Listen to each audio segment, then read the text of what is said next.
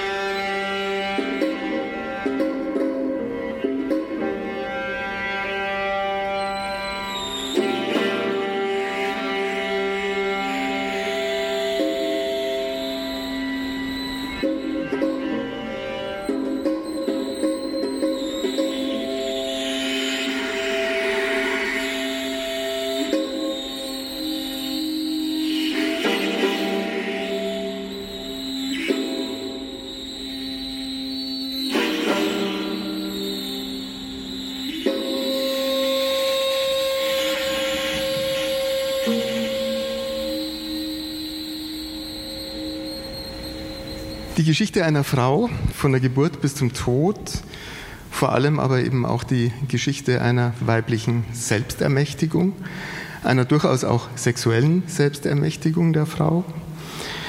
Das ist ein Projekt, Frau Rasovi, entwickelt vor dem Herbst 2022, also auch vor den Aufständen, vor der Revolte in Iran. Und es ist ein Stück trotzdem, würde ich sagen, auch über die gegenwärtige Situation in Iran, wenn auch nicht aus ihr heraus sozusagen entwickelt. Was hat das Projekt sozusagen mit Ihnen gemacht oder umgekehrt, was haben Sie mit dem Projekt gemacht im Laufe dieser letzten Wochen, dieser letzten Monate?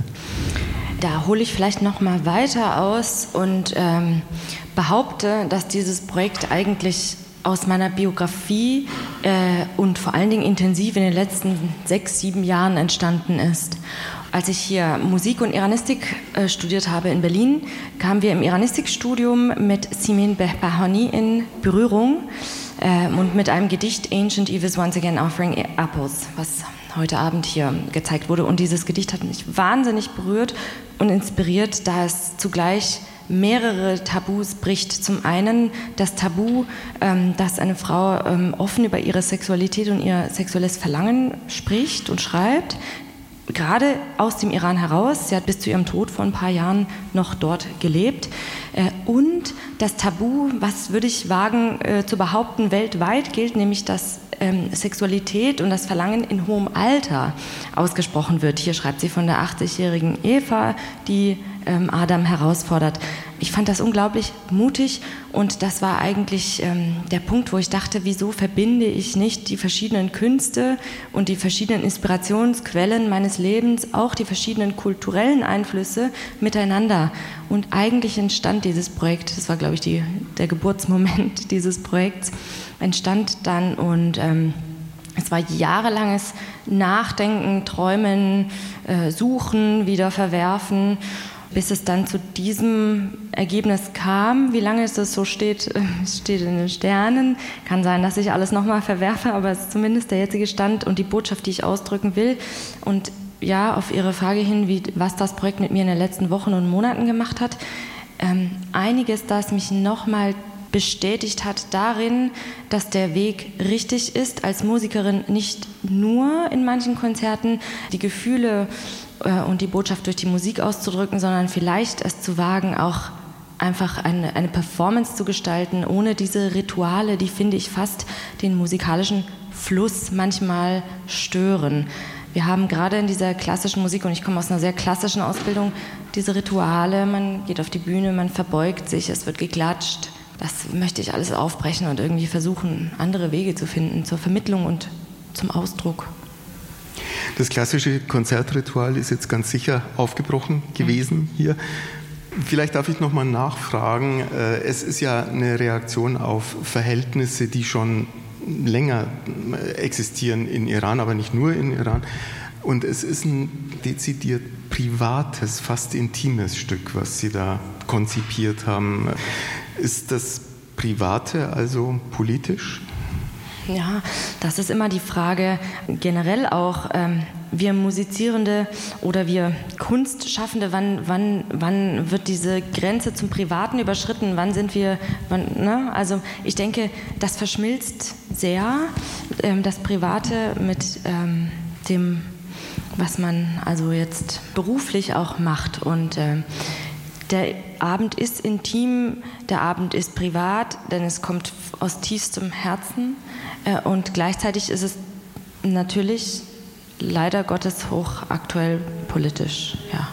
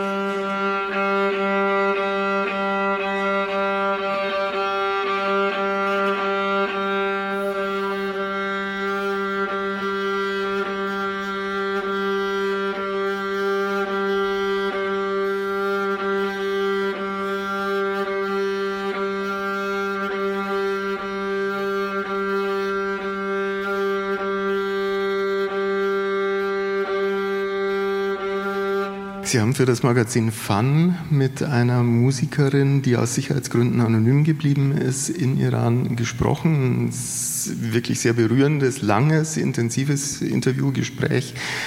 Wie ist denn die Situation Ihrer Erfahrung, Ihrer Kenntnis nach jetzt gerade auch für KünstlerInnen, für MusikerInnen? Also diese Musikerin war zum Zeitpunkt im September im Iran und hat das hautnah miterlebt und das Leid mit eigenen Augen gesehen und die Wut äh, und die Protestwelle. Und als sie dann zurück in Deutschland war, haben wir uns eben zu diesem Gespräch verabredet. Ähm, und das war natürlich intensiv darüber zu sprechen, da es so aktuell war. Ich erinnere mich auch noch direkt im September und Oktober, ähm, dass das alles sehr, sehr schmerzvoll war und eigentlich einen den ganzen Tag lang tangiert hat. Also man stand auf und ging zu Bett mit diesen Nachrichten und diesem schweren Stein auf dem Herzen. Und jetzt ebben die Proteste ab aus Furcht um die eigene Sicherheit, aus Furcht um die Kinder, die auf die Straße gehen, um die Eltern, die auf die Straße gehen.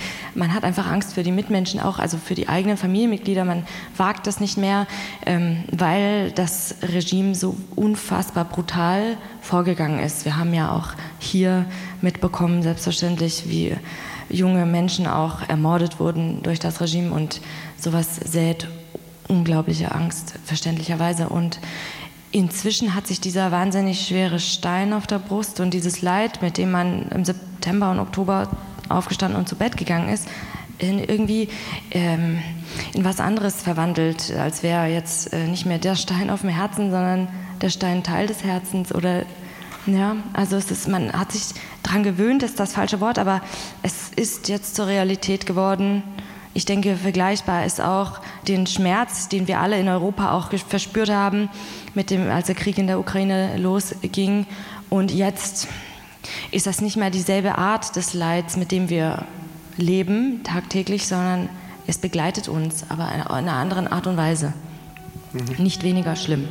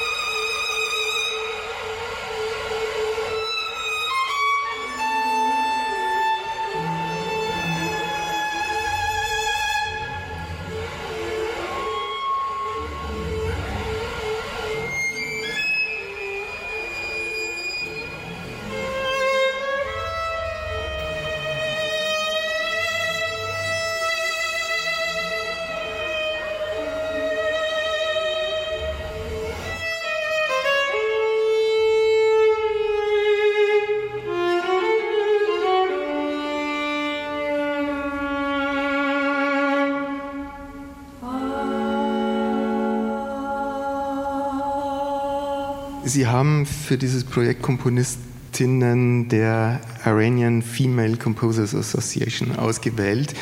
IFCA, gegründet 2017 in den USA. Was ist das für eine Assoziation? Wer ist mhm. da drin?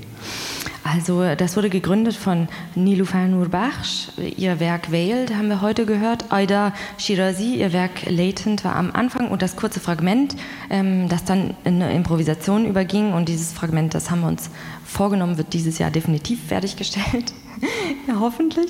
Wir arbeiten da eigentlich in Gesprächen und äh, mit Inspiration schon seit auch seit sechs Jahren dran. Und äh, von Anahita Abbasi wurde da ähm, IFKA gegründet. Und ähm, die haben sich vereinigt, weil erstens viel zu wenig nicht europäische und nicht amerikanische und nicht russische KomponistInnen weltweit gespielt werden. Also ich würde mal sagen, iranische Komponierende sind unterrepräsentiert, nicht nur iranische.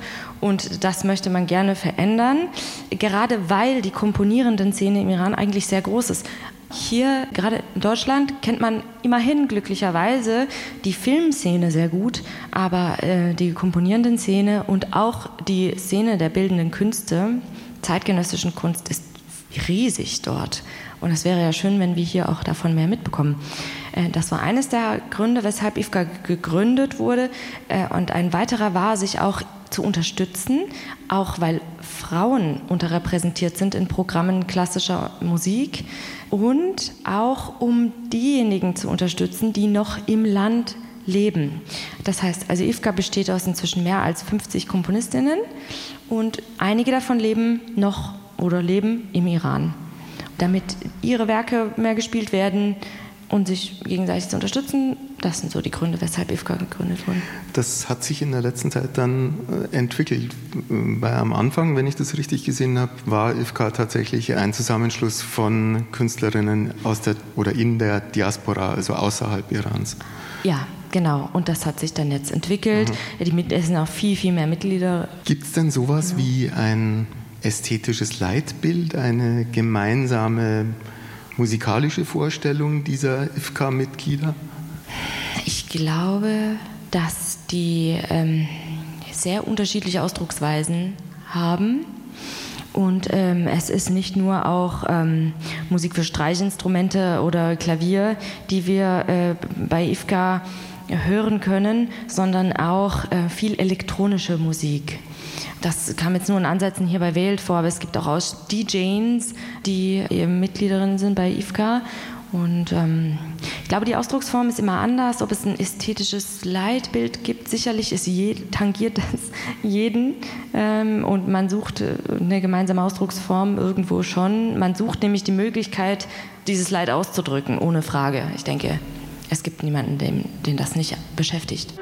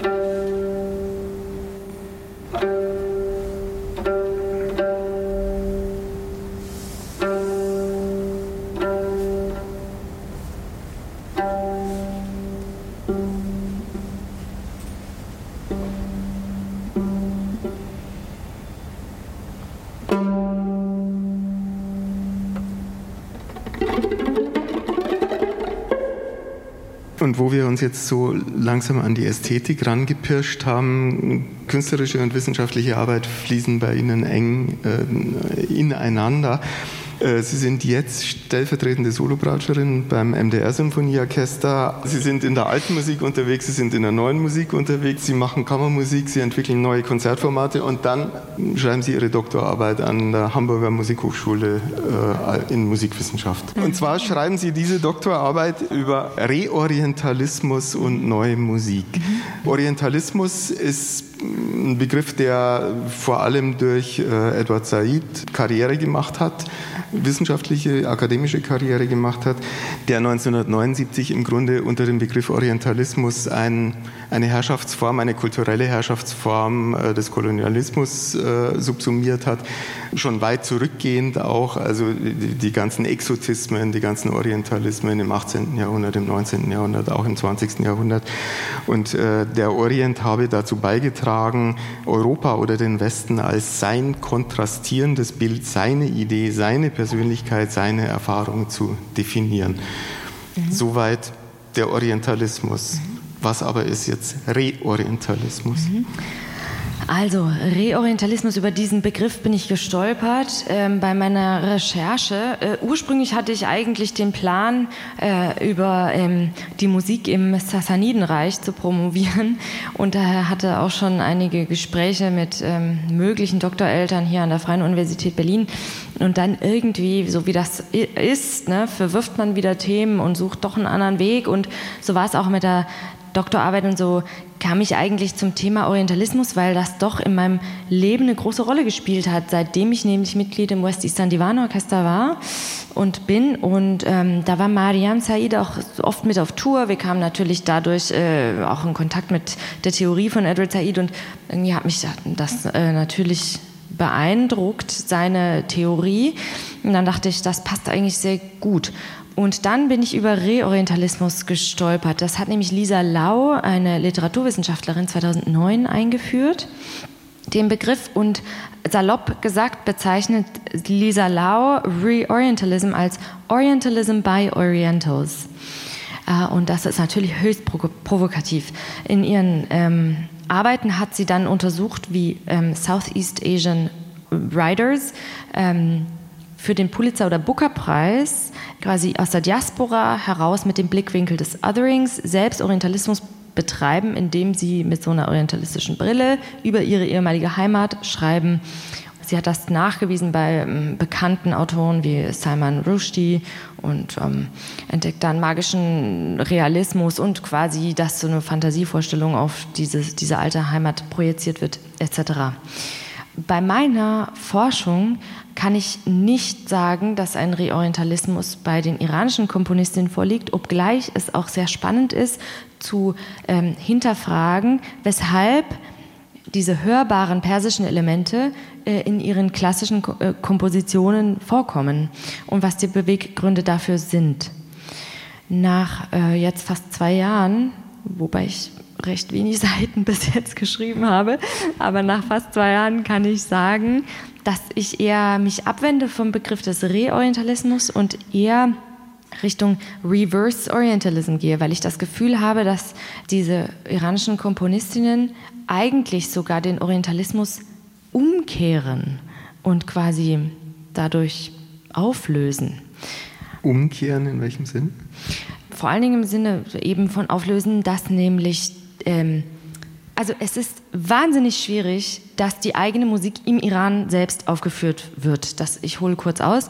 Vor jedem Auftritt wird untersucht, ähm, welche Religion gehört man an oder ähm, ist das Stück schwierig, was man spielt? Könnte das gegen das ähm, politische System gehen? Äh, wer sind die Mitspieler?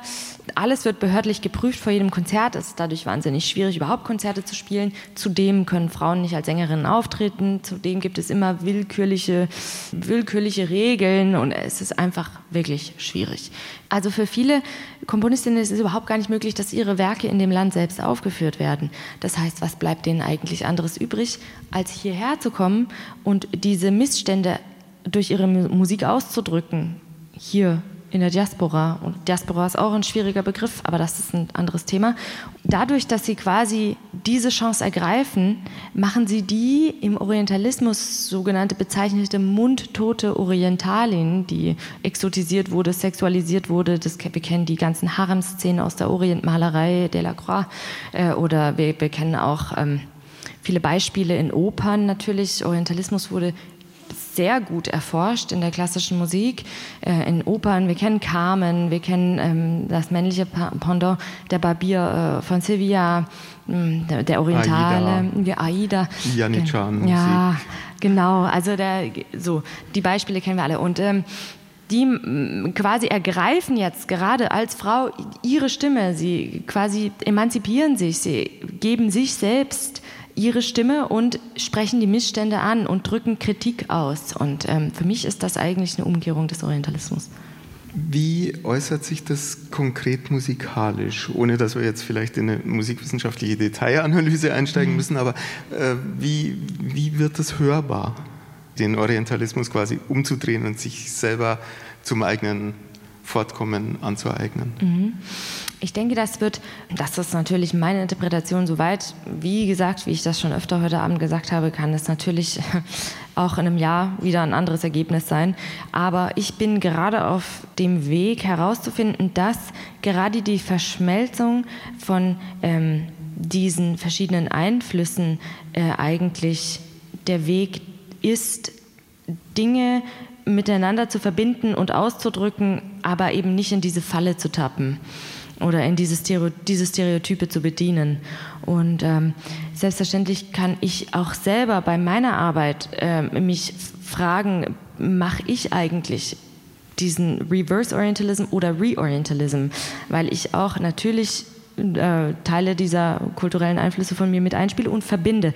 Und ich denke, dass diese hybriden Rollen, Hybrid Cultures, ähm, die, wir haben alle hybride Rollen. Ich, weil ich hier aufgewachsen bin mit diesen Einflüssen, aber die Komponistin auch inzwischen, weil sie nicht mehr selbst im Iran wohnen, sondern in, in den USA oder Europa.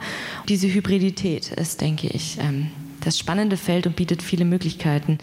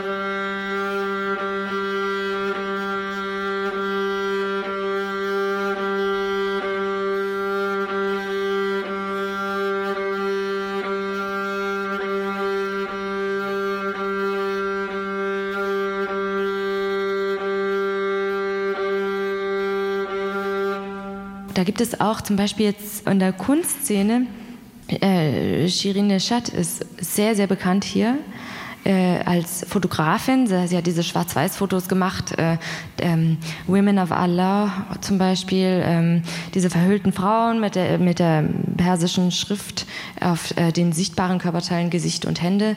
Diese Kalligrafie ist für alle nicht verständlich, die nicht äh, Persisch lesen können, beziehungsweise diese kalligrafische schwierige Form auch noch lesen können. Und äh, doch ist sie vor allen Dingen hier in Europa und auch in den USA, aber noch mehr in Europa sehr bekannt und wird am häufigsten ausgestellt. Und sie wurde massiv dafür kritisiert, Stereotype zu bedienen, weil sie ihre Rolle als hybride Kulturvermittlerin oder als quasi Insider und Outsider gleichzeitig nicht erfüllt hat. Und äh, weshalb hat sie die nicht erfüllt? Weil sie quasi nicht Übersetzungen geliefert hat. Sie hat nicht quasi Werktitel oder Übersetzungen dieser kalligraphischen Schriften da mitgegeben in ihrer Kunst. Und das ist schade, sie wird dafür kritisiert, denn wenn man eine verhüllte Frau, vor allen Dingen nach 9-11, es gab viele Probleme auch für arabischstämmige Kunstschaffende. Da gibt es auch einige Publikationen zu, zu in, in, den USA, wie sich das also verschlimmert hat, die Situation. Und äh, durch die sehr schlechte Berichterstattung ähm, nach 9-11 ist inzwischen eine verhüllte Frau doch eher nicht mit positiven Dingen assoziiert. Dadurch, dass sie da diese Kalligrafie hat, wurde ihr vorgeworfen, dass das natürlich man davon ausgeht, dass das vielleicht religiöse Schriften sind. Sind es aber nicht. Es sind äh, tatsächlich Gedichte, unter anderem auch von Simeon Behani mhm. äh, und ähm, sehr mutige, revolutionäre und ähm, moderne eigentlich Gedichte. Sie hat aber nie eine Erklärung da mitgeliefert und somit ist es quasi unverständlich für europäische oder amerikanische Kunstbesucher, die dann ähm, vielleicht 30 Sekunden vor einem Bild stehen und dann weitergehen und nicht verstehen können, was da steht. Und ähm, natürlich gibt es die anderen, die sagen, naja, aber muss sie denn diese Übersetzung mitliefern? Ist das ihre Rolle? Dann kann man sagen, eventuell ist es genau dann ihre Rolle, wenn es dann falsch interpretiert werden kann, wenn es eben keine Übersetzung gibt und es ihre Rolle als Vermittlerin oder als zwischen den Stühlen. Zwischen den Stühlen ist, glaube ich, ein ganz gutes äh, Stichwort oder eine ganz gute Beschreibung auch für ein, wie mir scheint, doch extrem heikles Feld äh, der auch ideologischen Debatten äh, im postkolonialistischen Diskurs. Die kulturelle Aneignung spielt da sicher auch mit rein. Und ich habe mich jetzt gefragt, ob das denn dann sozusagen im Reverse Orientalism eine sanktionierte, also eine äh, okaye Aneignung ist, wohingegen ja die kulturelle Aneignung, sagen wir mal, aus, äh, aus einer Machtposition äh, heraus ja inzwischen doch in Verruf geraten ist, selbst mhm. wenn sie in, in gerade in der Musik natürlich gang und gäbe ist.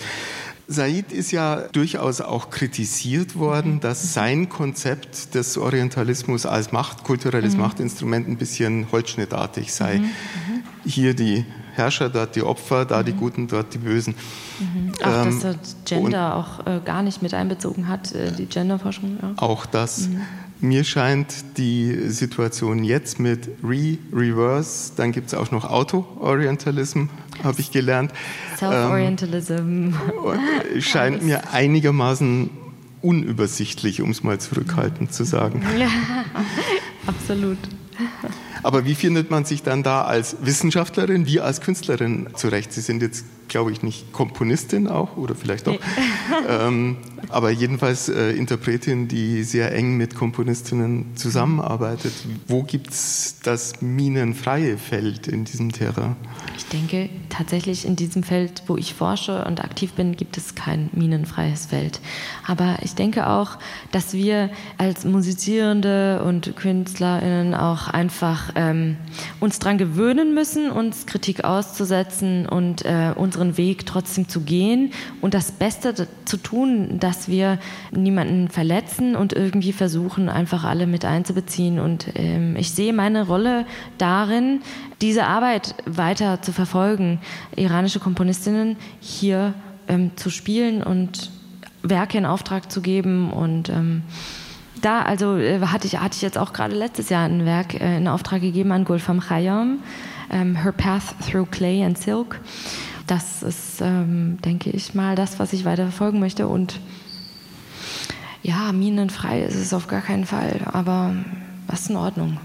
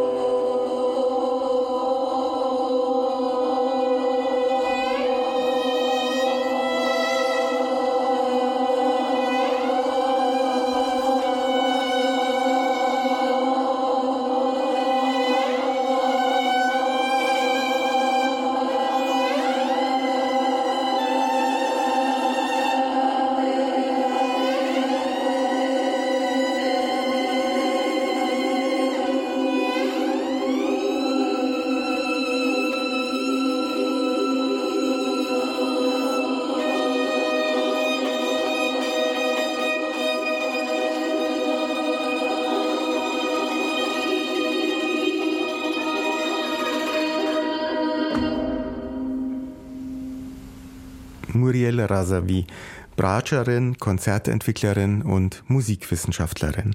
Zu Gast beim Festival Ultraschall Berlin, dem Festival für neue Musik von Deutschlandfunk Kultur und RBB Kultur. Zum einen mit einer Performance Ancient Eve is once again offering apples mit Musik von iranischen Komponistinnen und im Gespräch über ihre Forschungen zum Reorientalismus in der neuen Musik. In Stunde 1 Labor mit Rainer Pollmann am Mikrofon konnten Sie heute Ausschnitte aus dem Gespräch wie auch aus der Performance hören. Weitere Informationen zum Festival Ultraschall und zu diesen Projekten auf der Festival-Website ultraschallberlin.de.